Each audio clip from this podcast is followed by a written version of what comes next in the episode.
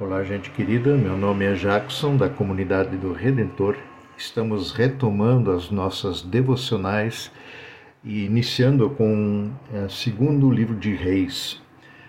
Aqui no início do livro nós temos uma transição é, feita do profeta Elias, que vinha atuando até então junto ao povo de Israel, e passando agora para Eliseu. Eliseu na, na despedida de Elias, que pergunta para ele o que, que eu posso fazer por você em teu favor, e ele pede, Eliseu pede então para Elias: Faze de mim o principal herdeiro de teu espírito profético. É, na versão do Almeida nós temos é, é dá-me porção dobra, dobrada, porção dupla do teu espírito. E foi o que aconteceu. Eliseu é, inicia seu ministério fazendo coisas extraordinárias é, pelo poder de Deus, como uh, o milagre do azeite que se multiplica na casa daquela viúva, a ressurreição da filha da, do filho da sunamita que havia morrido, é, a, quando há veneno na panela e, e as pessoas estão ali apavoradas com a possibilidade de morrerem é, da comida que foi preparada, é, o milagre dos pães que se multiplica, e enfim. Eliseu é um homem cheio do Espírito Santo de Deus, que age no poder de Deus, em submissão à soberania de Deus.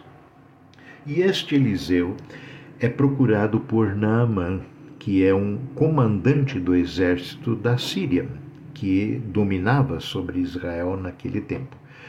Naamã fica sabendo de Eliseu por causa da sua lepra, e ele tem em sua casa uma menina que foi levada juntamente com tantos outros que foram tirados de Israel e levados para a Síria e lá feitos escravos, servos. E essa menina vivia na casa de Naamã. E Naamã, sofrendo com a lepra, é, certo dia ela disse: Pois é, pena que ele não sabe, não conhece é, que lá em Israel nós temos um profeta de Deus. E Naamã dá ouvidos a essa palavra dessa menina, ajunta uma, pega uma carta do, do rei da Síria, dirigida ao rei de Israel, leva muitos presentes. É, ouro, é, prata, é, roupas finas, monta uma carruagem e vai para Israel. E, obviamente, como ele é um soberano da Síria, ele se conecta, ou, ou chega para esse processo através do rei de Israel. Procura o rei de Israel e diz para ele: Olha, eu vim aqui é, ele traz, apresenta a carta, é, eu vim aqui porque eu quero que você me cure da lepra. E o rei de Israel fica indignado com essa proposta, ele diz, por acaso sou Deus para capaz de conceder vida ou morte? Você está com a intenção de arrumar algum pé de encrenca aqui entre nós. É, mas então, uh, vai embora e Eliseu então manda um recado para ele dizendo que ele poderia procurá-lo porque em Israel sim há profeta da parte de Deus. Então, uh, vai à presença de Eliseu e este diz para ele, aliás, nem fala com ele, né? Ele manda seu, seu servo Giase falar com, com Naamã, com o oficial é, sírio e que fica um pouco indignado com essa situação, afinal ele é um oficial, e diz para ele: Olha, vai te lavar lá no Rio Jordão sete vezes e você ficará curado. É, Namã ficou muito indignado com isso e diz: Por acaso os, os rios deles aqui são melhores do que os nossos? É claro que não.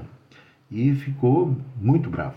E um servo do, do Namã disse: Mas Cara, mas se fosse alguma coisa difícil que o profeta é, tivesse pedido para você, mas só se banhar aqui no Rio Jordão, por que, que você não faz isso?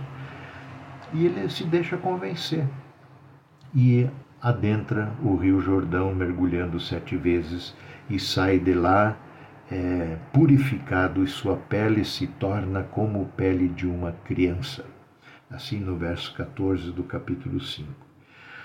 Então Naamã e toda a sua comitiva voltaram à casa do homem de Deus, à casa de Eliseu, chegaram diante dele e do profeta Naamã e é, do profeta Inamã disse para ele: Agora eu sei que não há Deus em nenhum outro lugar senão em Israel. É, através de uma simples cura, não a cura que ela seja simples, mas através de um processo tão simples que não, não envolve nenhum sacrifício, nenhuma nenhum ato misterioso, nenhuma mágica, mas a simples obediência a uma ordem de Deus. Vá se lavar no Rio Jordão. E ele experimenta a cura. Mas não só a cura, ele é convencido que esta cura procede do Deus de Israel, do soberano Deus de Israel. Eu creio que muitas vezes a gente perde oportunidades de perceber o agir de Deus por falta de obediência. Tem um hino no nosso inário que sempre me marca, eu falo dele muitas vezes. Quem tem medo de hoje agir, de Deus pouco verá. Quem tem medo de hoje agir, de Deus pouco verá. A gente espera que primeiro Deus faça para que depois a gente creia e haja em consequência mas Deus pede de nós um voto de fé, de confiança, de entrega, de renúncia da nossa vontade. E que assim seja também neste novo ano. Que Deus abençoe.